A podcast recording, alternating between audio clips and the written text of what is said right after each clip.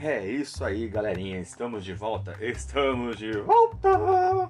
Aqui é o Anderson Tarifa e vocês estão acompanhando mais um episódio do seu podcast Macetes da Vida. E hoje, dia 27 de maio, nós estamos trazendo mais uma meditação com o título Lutando, mas seguros.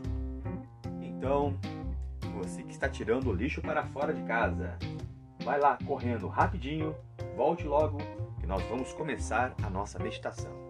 Então escute. Muitos de nós que fomos batizados quando éramos juvenis e temos caminhado com Jesus durante vários anos, reconhecemos uma luta contínua contra o pecado, a batalha do espírito contra a carne, como nós vimos nas lições anteriores. E esse fato mostra claramente que temos a necessidade de nos arrependermos constantemente de nossos pecados e irmos a Cristo Jesus dia a dia sem jamais desistir. Quem não reconhece a própria pecaminosidade não consegue desenvolver um amor mais profundo por Jesus. A pessoa que é transformada pela graça de Cristo passará a admirar seu caráter divino, mas o fato de não enxergar a própria deformidade moral é uma inequívoca evidência de que não tivemos uma visão da beleza e da excelência de Cristo. Quanto menos enxergarmos nossas próprias qualidades, tanto mais vamos admirar a infinita pureza e a bondade do nosso Salvador. A percepção de nossa pecaminosidade nos conduz ao único que pode nos perdoar.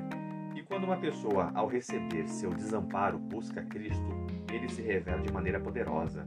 Quanto mais percebemos nossa necessidade de nos aproximarmos dele e de sua palavra, mais elevada será a visão que temos de seu caráter e mais plenamente refletiremos a sua imagem. E Paulo não especificou quais eram exatamente as suas próprias lutas contra a carne e a lei do pecado. Provavelmente incluísse profundo desânimo e severas provações. Mas quando ele sentiu o conflito mais severamente, gritou: Miserável homem que sou! Quem me livrará do corpo dessa morte? Isso está em Romanos 7,24. E então, pela fé, ele afirmou que de maneira vitoriosa e confiante, graças a Deus por Jesus Cristo, nosso Salvador. Mas, é, por mais severa que seja a luta, Deus nos dá essa certeza Agora, portanto, já não há nenhuma condenação para os que estão em Cristo Jesus, pois em Cristo Jesus a lei do Espírito que dá a vida os libertou da lei do pecado que leva à morte. Não somos libertados do conflito, mas da dúvida de que estamos do lado certo. A vitória final é segura e Jesus nunca desistirá de você. Não desista dele, nem o ignore. Pense nisso.